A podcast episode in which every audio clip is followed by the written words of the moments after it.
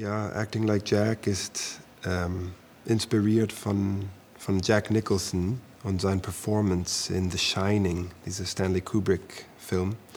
Ich glaube, das ist ein Stephen King-Roman gewesen.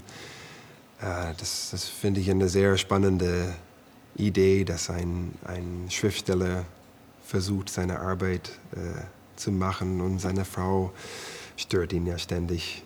Äh, und er wird ja langsam wahnsinnig und schafft eigentlich gar nichts. Er schreibt, glaube ich, immer denselben Satz, irgendwie hunderte von Seiten lang. Irgendwann entdeckt sie das auch in seinem Manuskript. Äh, aber diese, diese Figur, diese Rolle, das, das fand ich äh, lustig, die mal ein bisschen mir anzueignen. Ja, ich glaube, dass jeder im kreativen Business kennt dieses Gefühl. Also seine Ruhe zu brauchen und aber eigentlich auch die ganze Zeit da in seinem Alleinsein auf, auf der Stelle zu treten.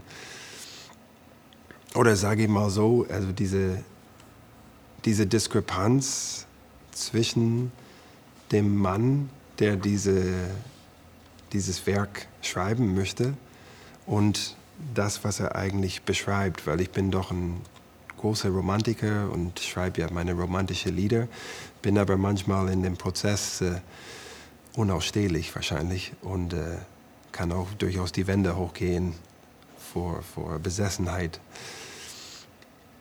Das, das ist eigentlich ein Song über, über einen Songwriter.